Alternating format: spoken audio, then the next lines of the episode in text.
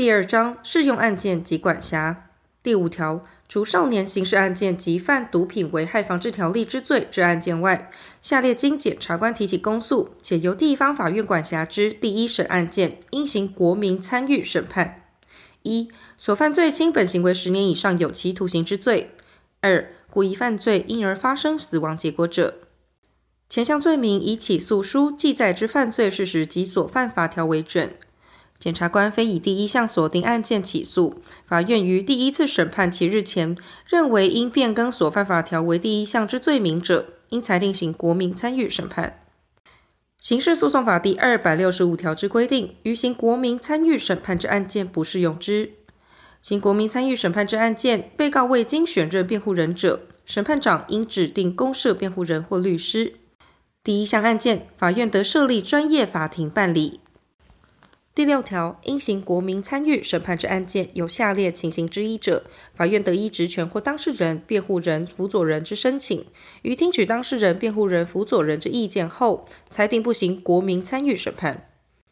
一、有事实足认行国民参与审判有难其公正之余；二、对于国民法官、被为国民法官本人或其配偶、八亲等内血亲。五亲等内姻亲或家长、家属之生命、身体、自由、名誉、财产有致生危害之余。三、案件情节繁杂或需高度专业知识，非经长久时日，显难完成审判。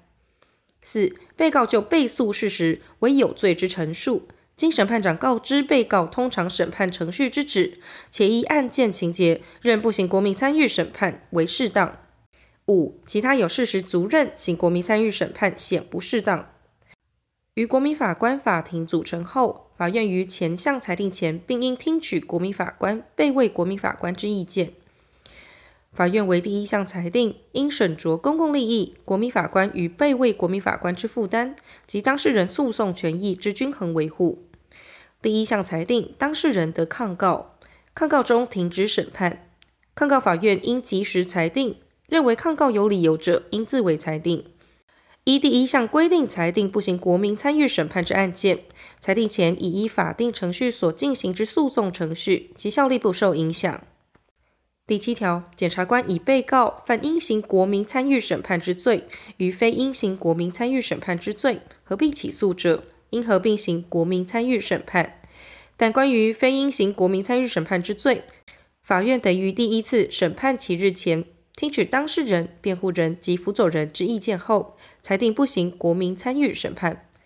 前项裁定，当事人的抗告，抗告中停止审判。